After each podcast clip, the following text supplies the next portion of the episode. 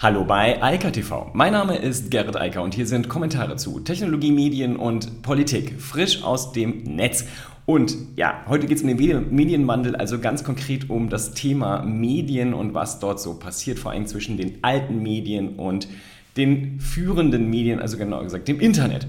Außerdem geht es um AI-Influencer, genau gesagt äh, eine Influencerin, die es gar nicht gibt, obwohl sie so aussieht. Dann geht es um natürlich Ray-Ban Stories. Die Facebook Glasses sozusagen sind draußen, wenn auch noch nicht die Facebook eigenen, aber schon mal ein Vorgeschmack auf das, was da vermutlich kommen wird. Dann geht es einmal mehr um ja, die fürchterliche Luca-App und dann haben wir auch noch Fax. Also ja, dieses Faxgerät. Da gibt es auch was Neues zu. Naja, nicht wirklich. Anyway, erstmal zur ARD-ZDF Massenkommunikationsstudie. Das ist eigentlich nicht die Kernstudie, sondern eine Trendauswahl. Das ist ja das Neue, was ARD, ZDF da jetzt machen, dass sie nicht immer fünf Jahre jetzt warten, sondern lieber jährlich jetzt was bringen. Das ist jetzt die äh, Trends-Version 2021 und die großen Trends, die wir alle kennen und sehen und worüber wir hier auch schon ganz oft gesprochen haben, die gehen einfach weiter. Es wundert, glaube ich, auch niemanden, dass immer mehr Menschen immer mehr Inhalte im Internet abrufen. Das Internet, das hatten wir schon, ist das Leitmedium. Das Internet ist das größte Medium. Dort wird am meisten Zeit verbracht und eigentlich geht es jetzt in dieser Massenkommunikationsstudie vor allem nur noch um das Internet peripher natürlich auch noch um Fernsehen und Radio, aber wenn man sich zum Beispiel im Printbereich anschaut, der ist halt in der Nutzungszeit mittlerweile so niedrig, dass man den eigentlich nicht mehr richtig wahrnehmen kann. Und wie immer gilt, Medien sterben nicht. Ja? Also ähm, gut, es meißelt heute niemand mehr irgendwas in Stein, aber die Zeitung ist noch da, gibt es ganz viele, die kann man da draußen kaufen, ganz viele Magazine. Wenn man am Bahnhof ist, dann gibt das Bild nichts anderes her als vor 30 Jahren. Aber natürlich hat sich unter der Haube eine ganze Menge verändert, vor allem halt in den Reichweiten und der Nutzungsdauer. Und genau darum geht es halt auch, wenn man sich das Internet dann anschaut. Wie verteilt sich die Nutzungsdauer im Internet und was ist sozusagen analog noch übrig geblieben, wobei der analoge Teil halt immer mehr schrumpft. Also ganz beeindruckend ist vor allem die weitere Verlagerung des Fernsehens ins Internet. Und auch wenn ARD und ZDF das nicht so gerne hören, sie heben hervor, wie wichtig die Mediatheken sind, um sozusagen auch den eigenen, die eigene Relevanz dazu untermauern. Aber Punkt und Fakt ist, immer mehr Menschen nutzen Streamingdienste, das Programmfernsehen. Das stirbt langsam weg und damit natürlich auch die Werbeerlöse, die dort gerade die privaten Anbieter natürlich erzielen wollen das Thema verschiebt sich halt ins Netz und dort wird natürlich auch Werbung gebucht, aber das funktioniert halt alles ein bisschen anders und in einem Oligopol, das letztlich aus Google und Facebook besteht. Aber ganz konkret, was passiert momentan? Die Tagesreichweiten, also die sozusagen Häufigkeit äh, pro Tag, wann etwas geschaut wird, da gewinnen Video und Audio immer weiter, auch im Netz, gegenüber Text. Text nimmt ab. Also die tägliche Nutzung von Texten reduziert sich, während die Nutzung von Video und auch Audio zunimmt. Schaut man sich dann aber die Nutzungsdauer an, dann verändert sich das und zwar zum Video. Also, immer mehr Menschen schauen immer häufiger Video und auch immer länger, während Audio und Text dort gerade noch stagnieren. Also, die Verschiebung ist vor allem in den Medien. Also man kann das sehr schön sehen, Video, Audio, Text. Text verliert, Audio ist so ein Zwischending, das liegt vor allem an Podcasts, dazu komme ich gleich noch, und Video gewinnt und gewinnt und gewinnt. Und ich meine, ich habe hier in den letzten Jahren vor allem über zwei Sachen gesprochen. Über die Videoentwicklung und zwar ganz konkret bei den Kurzvideos. Also das, was ja jetzt auch IKTV durchmacht, was jetzt sozusagen weniger dieses lange Format und das Live-Format hier zumindest auf YouTube hat, dafür aber mehr und längere Kurzvideos auf TikTok, die aber natürlich auch wieder hier in YouTube sozusagen verfügbar gemacht werden. Aber genau das kann man halt auch hier in den Zahlen sehen. Video nimmt immer mehr zu, vor allem Häppchenvideos, die in dem alten klassischen oder zumindest zeitlichen Stories-Format dann audiovisuell aufbereitet werden. Und das sind halt TikToks heute, muss man einfach, einfach so benennen. Die Stories äh, von Snapchat sind halt heute die TikToks und äh, die laufen halt immer mehr. YouTube hat das Ding mittlerweile integriert, heißt dann Shorts, ist immer noch offiziell in der Beta, aber das läuft ganz gut, äh, hatte ich ja auch schon vor der Pause gesagt. Und damit geht es jetzt auch sozusagen hier ganz offiziell weiter ab dieser Woche. Das ist ja das erste Mal, dass es IKTV wieder in Livestream-Version gibt. Zurück zur Studie. Also, Video nimmt zu, Video in jeder Form, aber ganz besonders natürlich für Smartphone. Denn die Smartphone-Nutzung ist auch nichts Neues, nimmt immer und immer weiter zu. Immer weniger Menschen nutzen das Internet an einem großen Bildschirm, immer mehr nutzen das permanent am Smartphone. Und dafür werden natürlich auch die Videos optimiert. Und genau deshalb ist TikTok natürlich auch der große Gewinner des Spiels. Aber auch YouTube und die ganzen anderen Streaming-Dienste gewinnen. Und das Interessante ist jetzt an dieser Studie auch, da wird nochmal ganz spezifisch auf die Jugendlichen geschaut, also die, die Jüngeren, um genau zu sein. Also unter 50, das ist ja dann heutzutage jung in Deutschland. Unter 50 ist man noch jung. Ähm, die gucken natürlich Streaming-Dienste. Da ist das Programmfernsehen jetzt schon weg. Und umso niedriger man also in der Altersstufe runtergeht, desto weniger wird Programmfernsehen geschaut. Aber, und das ist das Interessante, die über 50-Jährigen fangen jetzt auch an, Streamingdienste zu nutzen, stärker zu nutzen. Also neben den Mediatheken auch Dinge wie Netflix, YouTube etc. pp intensiver in ihren Medienalltag einzubinden. Und das geht natürlich zulasten des Fernsehens, das äh, halt das gleiche Format bietet, aber nicht so, wie ich es möchte. Ich kann es nicht dann abrufen, wenn ich will und deshalb wird es langsam ausgemändelt. Streaming-Dienste, egal ob jetzt von den klassischen Fernsehanbietern oder halt von den neuen Anbietern, gewinnen dieses Spiel ganz eindeutig und dieser Trend setzt sich ganz massiv vor. Hab vorhin gesagt, Podcasts müssen wir noch kurz drüber reden. Ja, Podcasts sind kein Hype. Da wurde immer so ein bisschen getan, als wäre das sozusagen ah, nicht so richtig trendy, das Thema.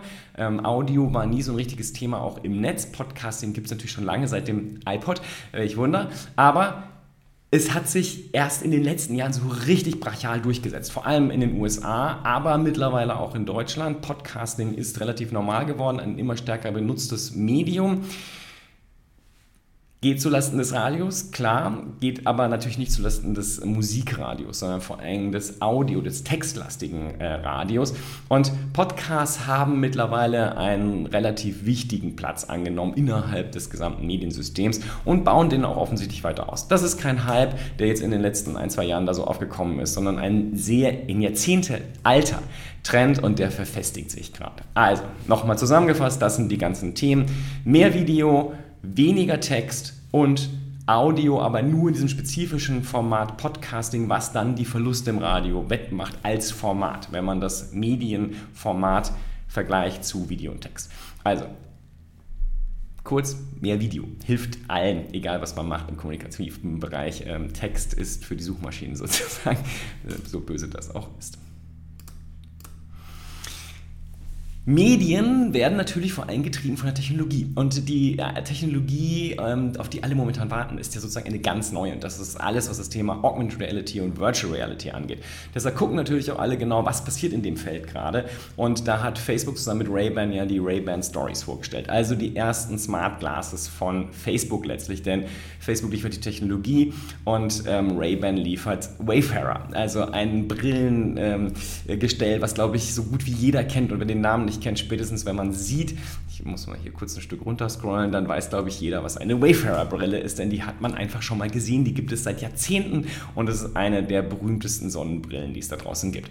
Und genau das Ding gibt es jetzt halt mit integrierten Kameras. Zwei Stück, die können, äh, Audio, nein, sie können erstmal Fotos und Videos aufnehmen und das Interessante an der ganzen Kiste ist, das sieht man fast nicht. Also, zur Erinnerung Google Glass. Google Glass war eine coole Technologie, nur bevor die sich auch in Europa wirklich durchsetzen konnte, hatte die schon in den USA gesellschaftlich sozusagen den Genickbruch erlitten und niemand wollte mehr sowas hier in Deutschland sehen und aufsetzen vor allem.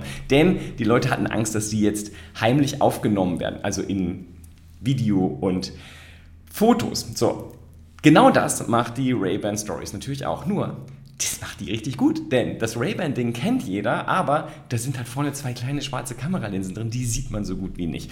The Verge sagt, wir es getestet, ähm, da wird dann so ein leichtes äh, Bild, also ein leichtes, ganz helles, äh, nein, also ein ganz dunkles Licht angemacht äh, in weiß, wenn die Kameras an sind, äh, aber wenn es draußen hell ist, dann sieht man das wohl so gut wie gar nicht. Das heißt, man kann ungestört ähm, spionartig äh, Fotos und Videos aufnehmen von Menschen, die da draußen rumlaufen. Das Ganze kann man sich allerdings, das ist der Riesenunterschied zu Google Glass, auch nicht intern anschauen. Google Glass hatte ja ein, so ein kleines Display. Das hat äh, dieses Ding nicht. Insofern ist das dieses Smart Glass eigentlich auch nur eine Kamera.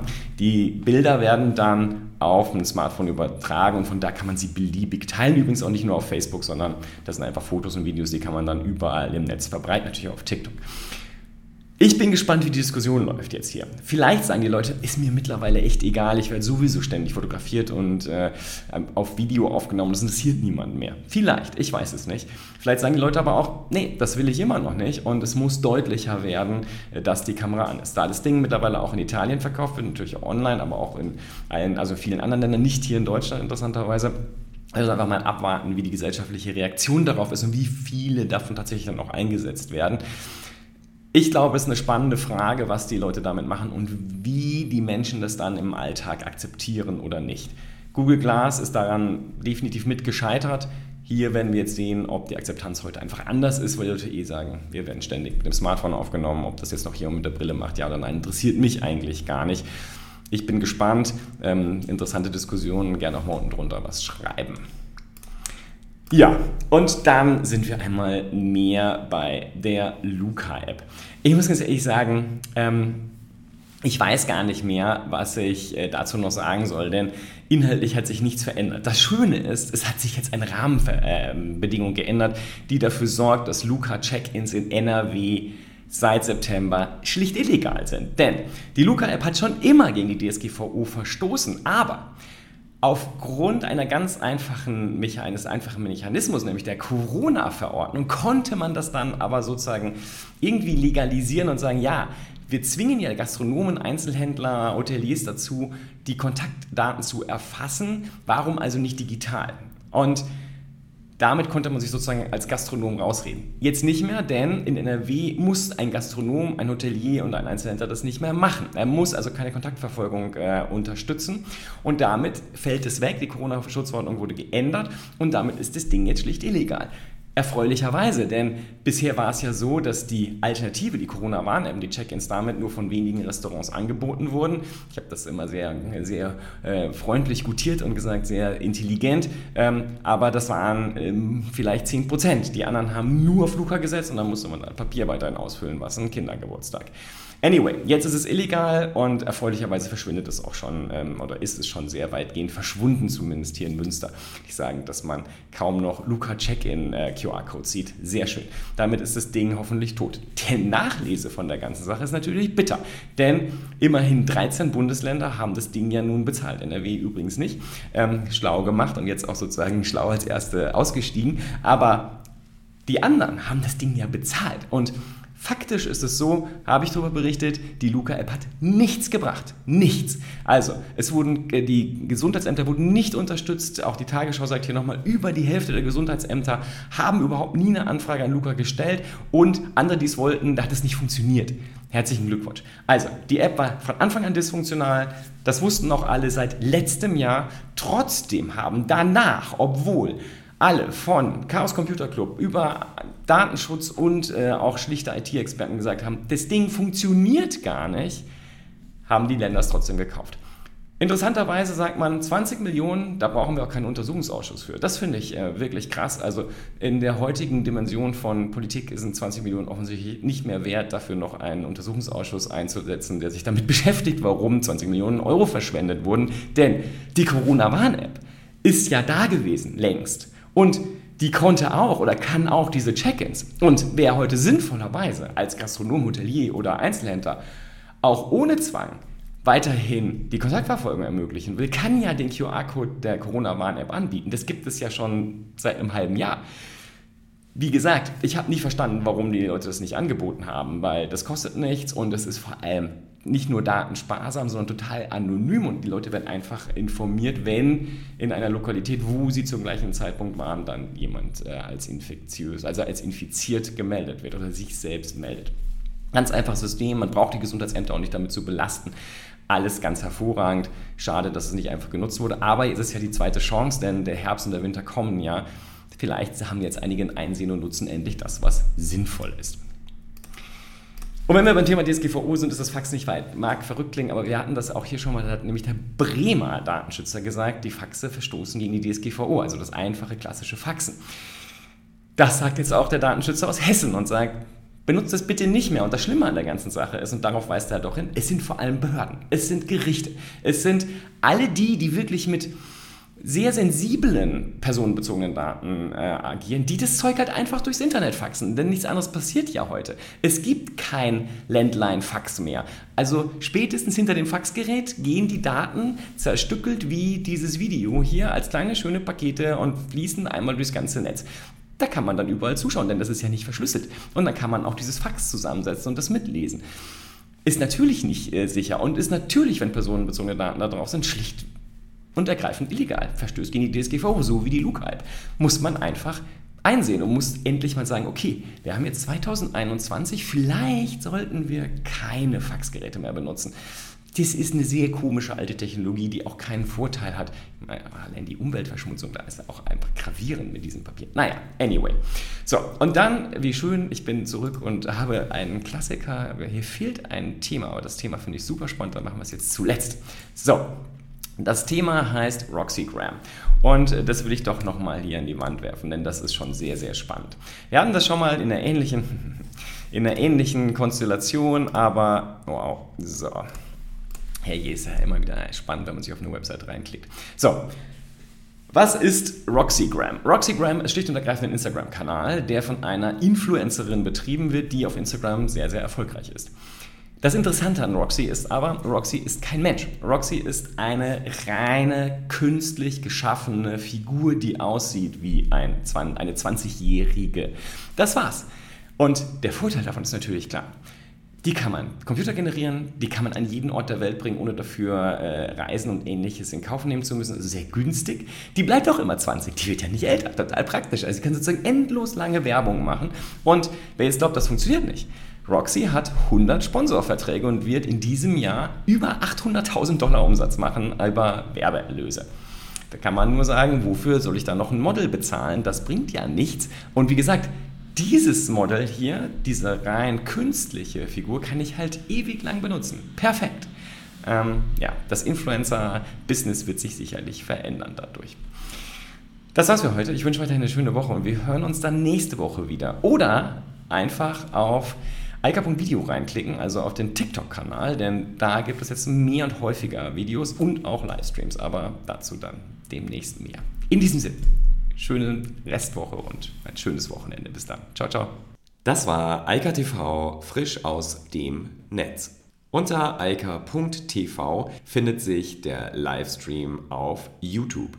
Via eika.media können weiterführende Links abgerufen werden. Und auf eika.digital gibt es eine Vielzahl von Kontaktmöglichkeiten.